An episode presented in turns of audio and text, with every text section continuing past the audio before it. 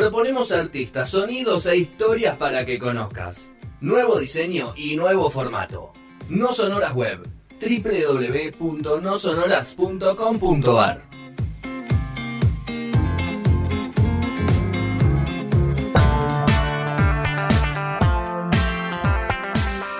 Tercer bloque de No Sonoras 705. Che, amiga, intégrenla, no la dejen afuera. Eh, lo tenemos en conexión telefónica o de Zoom, como digamos Roque- el señor Roque Casiero. Roque, ¿cómo estás? Buenas tardes. Hola, ¿cómo andan? ¿Todo bien? Todo en orden, por suerte. Bueno, me alegro. Gracias por ahí, por sumarte y, y sumarte a charlar a esta, a esta mesa eh, y hablar un poco de, de este podcast que sacó hace poquito a Sónicos, del cual fuiste parte. Te quiero preguntar, Sí. ¿cuál fue, ¿cuándo fue la primera vez que escuchaste Jessico? Eso es lo primero que te quiero preguntar.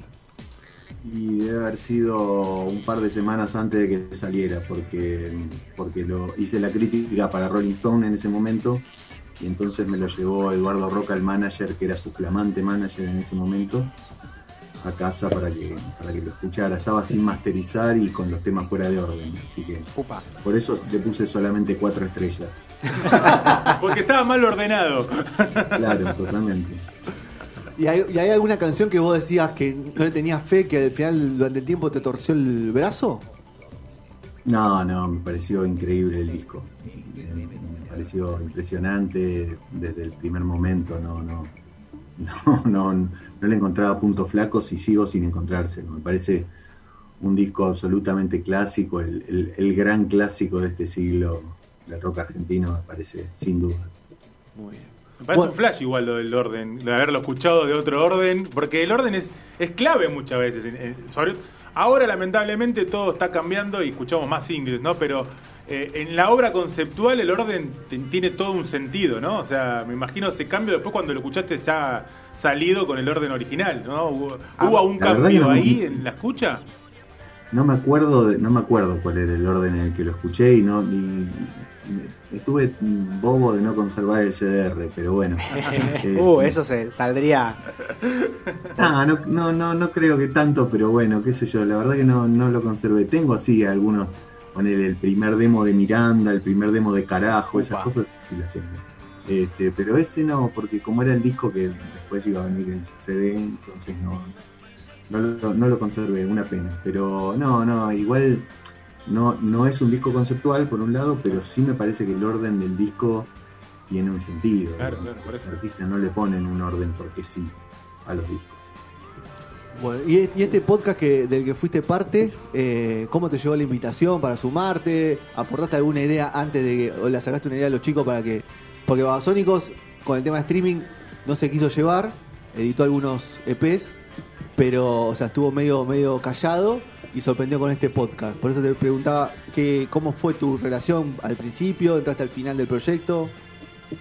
Sí, creo que, que- fui de los últimos, este, porque en realidad a mí me convocó Guido Scolo, que es el productor del podcast, que trabaja para Posta desde hace un tiempo, eh, que fue alumno mío, igual que ahí en el- en uno de El los que tiene la mesa. Molina, ahí va. Te estoy haciendo quedar bien igual, no te preocupes. Sí, no, ya sé, sin duda. sin duda. Este, y, y Guido está trabajando ahí y me convocó para esto, me dijo que le parecía que, que iba a estar bueno que yo, que yo formara parte, que yo hiciera el guion, y yo le dije, pero mira que nunca lo hice y es un lenguaje que desconozco. Eh, y bueno, así que él, él fue mi profesor en este caso, Eh, fue quien me fue guiando, para, me explicó me explicó así como las claves de, por dónde ir para, para crear esas escenas este, auditivas, digamos, donde, donde parece que estuviera viendo algo, pero en realidad es solo, solo audio, que por supuesto se terminan de crear este, con, con- con la edición, el editor es un fenómeno además, el que. Estuvo muy bien y, y- y me parece que, que quedó una quedó algo muy, muy lindo y para mí fue un aprendizaje enorme, un, un lenguaje más que, que incorporé, está buenísimo. ¿Y ahora te dan ganas de hacer alguno más? ¿O, o ya te quedaste Sí, con.? claro. Sí, claro, sí, sí, está buenísimo, sí. Sí, es como con- contar un, es como hacer un documental, pero Claro. solo desde el audio. Claro, no sé sí. si Sí, es que es eso, ¿no? Ahora, pero bueno. Es precisamente eso. Yo lo- cuando lo escuchaba me, me- me imaginaba todo en, en formato, me lo imaginaba como vi- visual, ¿no? A Claro, pesar ¿no? de que era a- a- Algo solo- en YouTube. Sí, claro, me lo imaginaba como algo, como un documental, como una serie, un- como una docuserie de Netflix en algún punto. Y, y tiene momentos que son para mí impecables, ¿no? Que son realmente es un- eh, eh, esas cosas de la casualidad, ¿no? A veces como una casualidad más otra casualidad y tenés, no sé, de eléctrico. Es un tema que terminó siendo eh, que todo el mundo conoce, sepa o no quiénes son los babasónicos. Y digo, ¿cómo es, es increíble esas casualidades? Cuando vos, Roque, ibas entrevistando a, a los protagonistas, todas estas casualidades, ¿te, te sorprendía de la misma forma? ¿O vos creías que había algo más conceptual eh, en esos temas, en esos nombres? Algunas cosas ya las sabía, digamos, porque yo hice el Por el libro, libro. Claro, claro. con ellos. Este, y lo de eléctrico sí, hay- cuando, cuando salió el libro se develó que era Gabo de eléctrico. Pero lo que no sabía era eh, que, que en ese momento no, no lo pregunté y no, no, no quedó. Era primero porque eh, de dónde surgía la- la- lo de cuando no significa no ah, y- eso es buenísimo. Sí, Este, está muy buena la anécdota. sí, sí. Este, y por otro lado, no, no sabía por qué era de eléctrico. Claro. Le pregunté a Panza y ahí me dijo que era The Electric Co. Digamos, era Claro. la compañía eléctrica en inglés. Este, y, y es muy gracioso como Panza hace- arma esos juegos de palabras como romanticísmico también, Claro. que también es una idea de él. Este, y te tira eso y es, es buenísimo, porque a veces no habla demasiado y cuando te tira una es balángulo. No, y aparte que creo que tu participación ahí abre puertas, porque bueno, por el libro que hiciste, por la llegada que tenés con, con la banda, eh, vos también sentís que la banda se abre diferente a una charla con vos, con tantos años de conocimiento, de, de- de compartir shows, giras, de asado, Supongo todo. que, supongo que un poco sí, supongo, pero tampoco me quiero agrandar. Este, Pero a ver, no, eh, no, hay- creo, que- hay- creo que sé que sé que desde hace muchos, muchos años, mucho antes del libro, este, Mariano había hablado bien con alguna gente sobre las entrevistas que yo les había hecho, cosas por el estilo. Entonces sí sé que eh, también sé que Adrián estaba medio impaciente y no quería hacerlo, por ejemplo, no quería hacer el podcast, quería que nos fuéramos, estábamos en las, en las oficinas que están ahí el estudio también y quería, me decía, no, dale, vamos, basta con esto, vamos a escuchar los temas nuevos. Y yo me moría por ir a escuchar los temas nuevos. Pero bueno, teníamos Pero me contrataron para esto, viejo. Claro, viste, y, por, por- y creo que estuvo bueno el uso que, que le dimos a, a incluso a su incomodidad y a sus pocas ganas de, de decir, no, bueno, es un buen vinilo, o sí, sí, es un buen disco, son, son todo bueno. No sé, todo, todo ese tipo de cosas eran como, en un momento me dijo, che, pero es una falta de respeto, porque yo le dije, qué boludo tres veces. Este, y dije, "Pero es una falta de respeto esto. me dice. Este, le digo, dale, dale, estamos trabajando, o sea, es algo que- que es de ustedes además. Pero bueno, nada, estaba, estaba muy, muy, está muy, muy metido con su, con su nuevo disco y lo, lo que escuché es impresionante. Así que Uh, qué lindo. entiendo por qué estaba tan, tan ansioso. No, aparte a mí me llama la atención que cómo la banda la toma con total liviandad, eh, lo que fue Jessico, ¿no? Como ellos lo toman, bueno, fue un disco más, eh, eh, es más, Mariano cada vez que lo escuchás hablar de Jessico te dice, para mí Infame tiene mejores canciones, o sea, nosotros hicimos las dos giras juntos, como que fue cuatro años de gira, pero Infame tiene mejores canciones. O sea, y, y eso te, te da la pauta de que es una banda que, primero principal, no se queda en la comodidad. Y segundo, por eso me, me llama la atención lo que te decía eh, Adrián, vamos a escuchar canciones nuevas, no, no hablemos más de Jessico. O sea, pero está cumpliendo 20 años, viejo, un disco que te catapultó al mundo. Tal cual. Sí, lo que pasa que es cierto eso de que no, no se quedaron en eso y, y de hecho cuando fueron los 10 años, bueno, se hizo un documental que estaba muy bueno, yo participé ahí también, Sí. Di un testimonio muy breve, eh, que estaba muy bien, pero antes vos me preguntabas por si yo había aportado algo antes, Sí. este, y, y sí, aporté la, la- la hipótesis del, del podcast, digamos, esto de que es el disco que abrió las puertas del siglo XXI para el rock Bien. era una idea mía porque me pareció que había demasiados aspectos en los que eso sucedía, musicales y extramusicales, digamos. Todo lo que pasó con Pop Art a partir de el- la contratación de Babasónicos para, para hacer Jessico es muy importante. Y de hecho, el- que el podcast sea hecho por Pop Art tiene que ver con que Babasónicos vuelve a Pop Art para hacer su próximo disco. De- después de haber estado en, en multinacionales durante Solo, 20 años, claro. bueno, durante 15, 16, digamos, este, vuelve a Pop Art y, y- y- hay como un, como un círculo que, que arranca de nuevo, con, con un disco que no tiene nada que ver con Jessico, nada que ver, pero que, que está buenísimo también. Y, y ahí nombraste el libro, que, que ya no, ma- no recuerdo bien la- el año en que se editó, yo lo leí hace 3, 4 años, Mm. lo tengo justo en la mochila. Eh, Así cuando- que le podés, le podés tomar lecciones después. Claro, no, no, bueno. No, yo no me acuerdo ya tanto. Ya, ¿viste? Pero tú tuviste una reedición también con unos agregados. Claro. Claro, sí. Debo tener la reedición, 2007 entonces, y, y se reeditó en 2017, que hicimos los 10 años ahí. Claro. Me fui de gira con ellos un, un fin de semana y ahí hicimos todas las entrevistas para, va, casi todas, para esta reedición con 10 capítulos más. Perfecto, bueno, entonces debe haber leído la reedición. Y eh, cuando llegó esa primera edición, ¿la banda cómo, cómo lo tomó? Porque es una banda Bueno. reticente en algunas cosas. Eso es una pregunta que, que me surgió a partir de lo que contás. Sí, pero esto era un proyecto que, eh, que en realidad ellos me eligieron a mí. Ajá. digamos, para hacerlo, porque era un proyecto que les habían llevado a ellos, este, que era una colección que ya salía en España a través de Zona de Obras, y acá hacían Zona de Obras y Musimundo. ¿Sí? Y entonces Claro. este, salió el de Versuit, salió el de Babasónicos, y después no salió nada más. Recordamos, que- recordamos que se llama Arrogante Rock, Arrogante Rock. de Roque Conversaciones. Casiero, porque no lo dijimos, Conversaciones. conversaciones con Babasónicos. Este, y bueno, y, y entonces como ellos estaban como dispuestos a hablar, pero dispuestos a hablar al modo de ellos. Claro. Y bueno, creo que Además, Roque, que- agarraste como las, como no sé si la última, las últimas entrevistas de Gabo. la última. Sí, sí, lo que se escucha de la última entrevista de Gabo es la última entrevista que hizo, que fue conmigo eh, unos seis meses antes de, de su muerte. Después yo volví a hablar con él por teléfono porque el primer capítulo del libro, que, que es qué significa Babasónicos para cada uno de ellos, fue algo que se me ocurrió muy al final, no, no quería arrancar con Adrián hablando de su vida. Y, lo llamé por teléfono y me dijo, me dijo palabras maravillosas ahí, que, Babasónicos era que laburaba por la cultura y que había gente con ansiedad de cultura y que, que, bueno, ellos estaban para saciar ese hambre, me pareció espe- espectacular y bueno, fue la, la última vez que hablé con él, pero sí, la- la- lo que se escucha de Gabo es de la, entrevista, de la última entrevista. Y hace poco, an- anteayer, me, me escribió el hermano de Gabo, con- con quien no, a quien no conocía, para agradecerme de parte de la familia y eso, y Wow. fue como, bueno, listo, ya está, ya hice las cosas bien.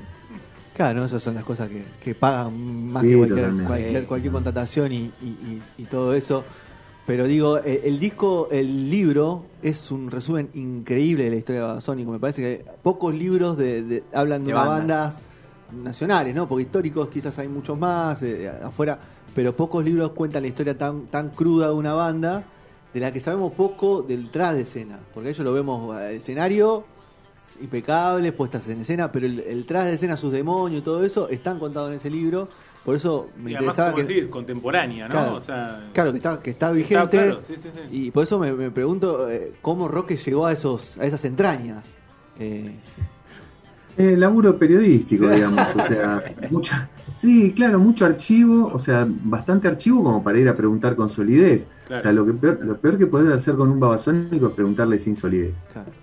O sea, ir a preguntarle. Sin saber. Que, que entiendo también que, que Adrián un poco se, se fastidiara cuando yo le decía, bueno, vamos a hablar de nuevo sobre esto. Decía, no, dale, otra vez sobre Jessico, dale. Este, porque ya lo hicimos y no quiere que le pregunte de nuevo. Y bueno, por eso tuve que armar otras preguntas, o sea, tratar claro. de preguntárselo distinto. Pero igual, ya, ya, ya me conoce los trucos, digamos. No, y aparte de eso, eh, tu, tu, tu posición de también como fanático de Babasónico, porque es una banda que te gusta, que seguís, o sea, como periodista, como oyente, como escuchar con amigos, pero la seguís y sacarte esa piel y ponerte la piel de periodista. También eso es un mérito para mí. Sí, eso no, no, en general no, no, me, no me cuesta tanto. Eh, lo que sí no voy a hacer críticas de un disco de Babasónicos, porque nada, tengo No. como una cer- cercanía y demás. Ya pero, está. pero hacer entrevistas, sí, porque me, me- siempre, siempre encuentro cosas sobre las que quiero preguntarle. En las canciones, en, en las actitudes, en las cosas que hacen, en- o, in- o incluso en charlas, qué sé yo. En, el- en, el- en la, en la reedición del libro hablamos bastante de política, cosa que, no, que él no suele que- hablar y bueno. Te quería preguntar abrió- algo de eso sobre fue eso. Bastante llamativo, digamos. ¿Sabes que Me hiciste acordar, te quería preguntar sobre, sobre cómo es Adrián. y tengo justo un, un- una- conocido amigo en, común que habla, habló mucho con Adrián y habla mucho con Adrián y, decía que él tiene la particularidad de que puede estar, no sé, por decirlo de una forma, se puede sentar en el mejor restaurante del mundo y va a estar cómodo, va a saber desenvolverse y se puede sentar en un carrito, en un puesto de panchos y va a estar, se va a saber desenvolver de la misma forma. Como el tipo es tan gente, por decirlo de una forma, que es un tipo de mundo que puede hablar con de igual a igual con un- una persona cualquiera o con una persona súper distinguida. Como que él está preparado para todo eso.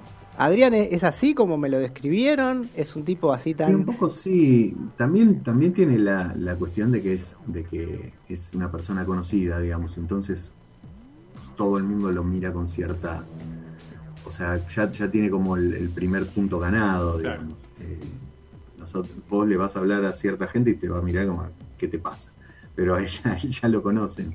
Este, y además eh, tiene, tiene como tiene como un aura que se creó arriba del escenario que, que hace que llame la atención en todos lados.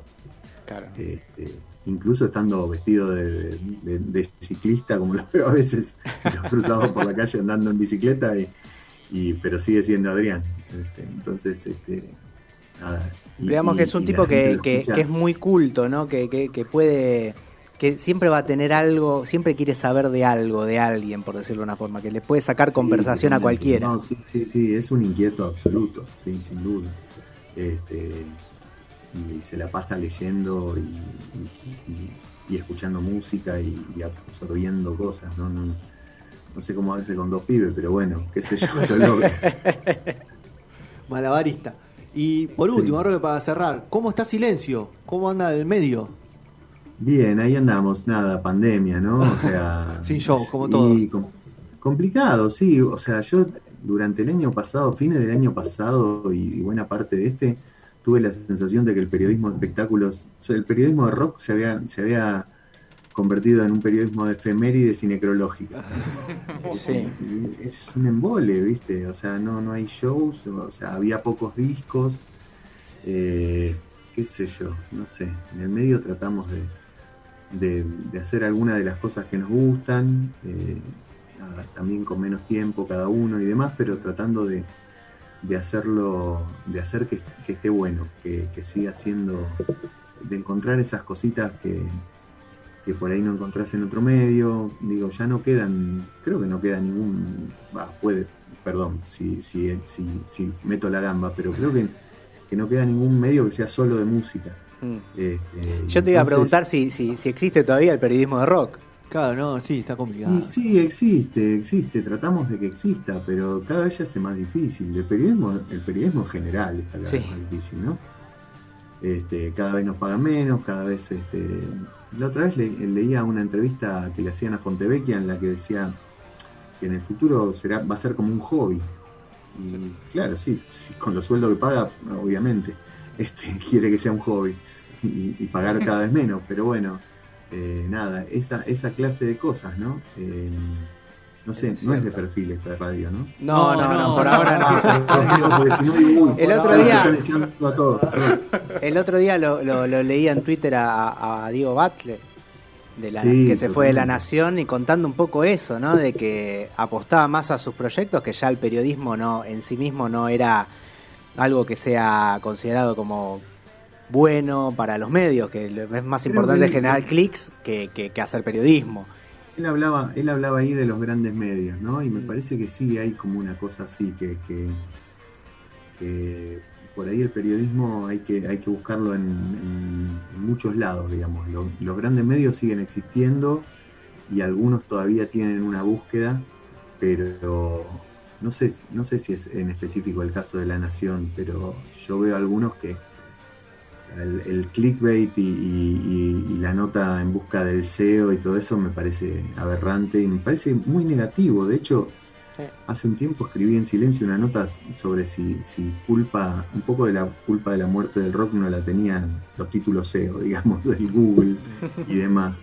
Este, y, y esa cosa de tener que llegar a las masas y no sé.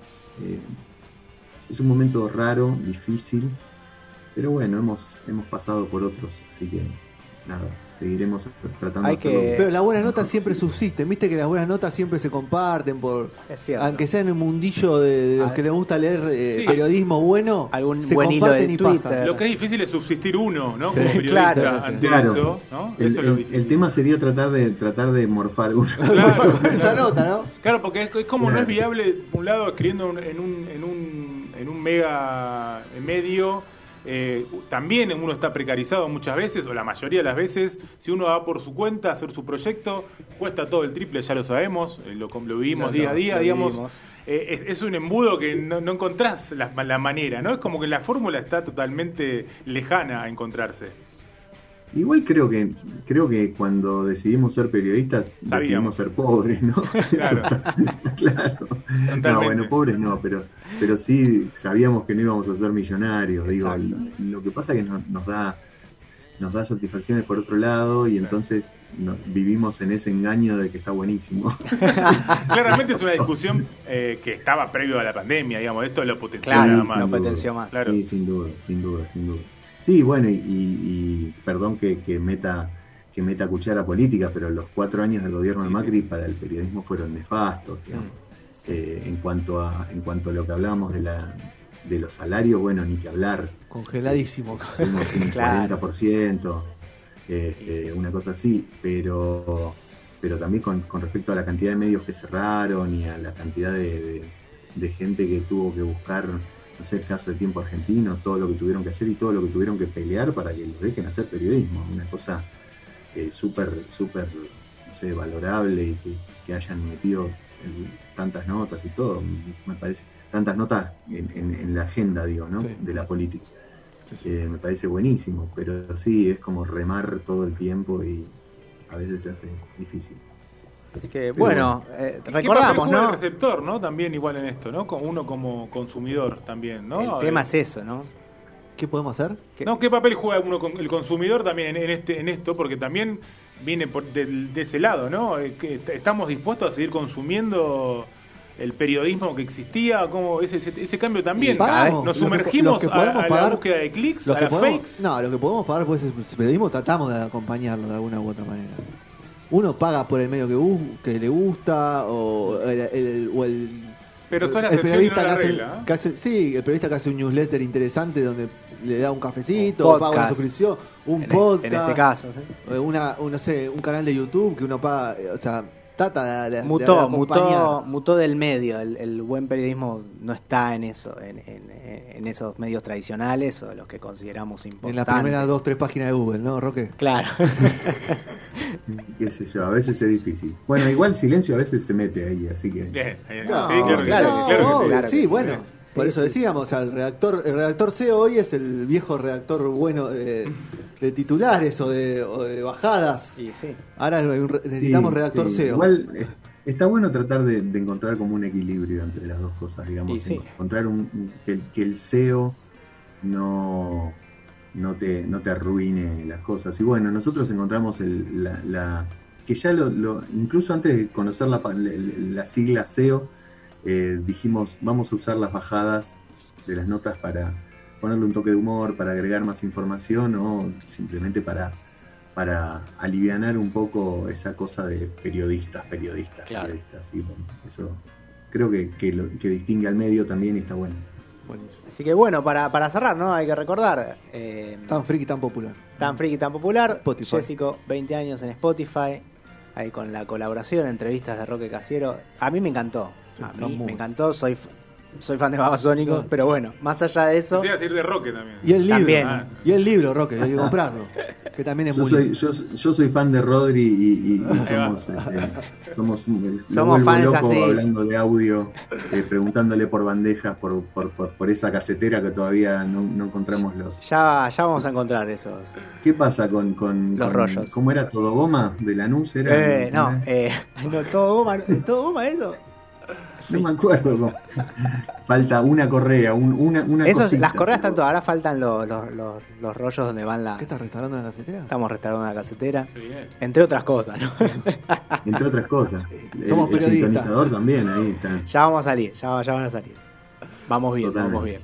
Así que. Gracias, Roque, por el tiempo y por la buena onda, por la predisposición. No, dale, y gracias. felicitaciones por el y- podcast. Bueno, muchas gracias. Un abrazo grande.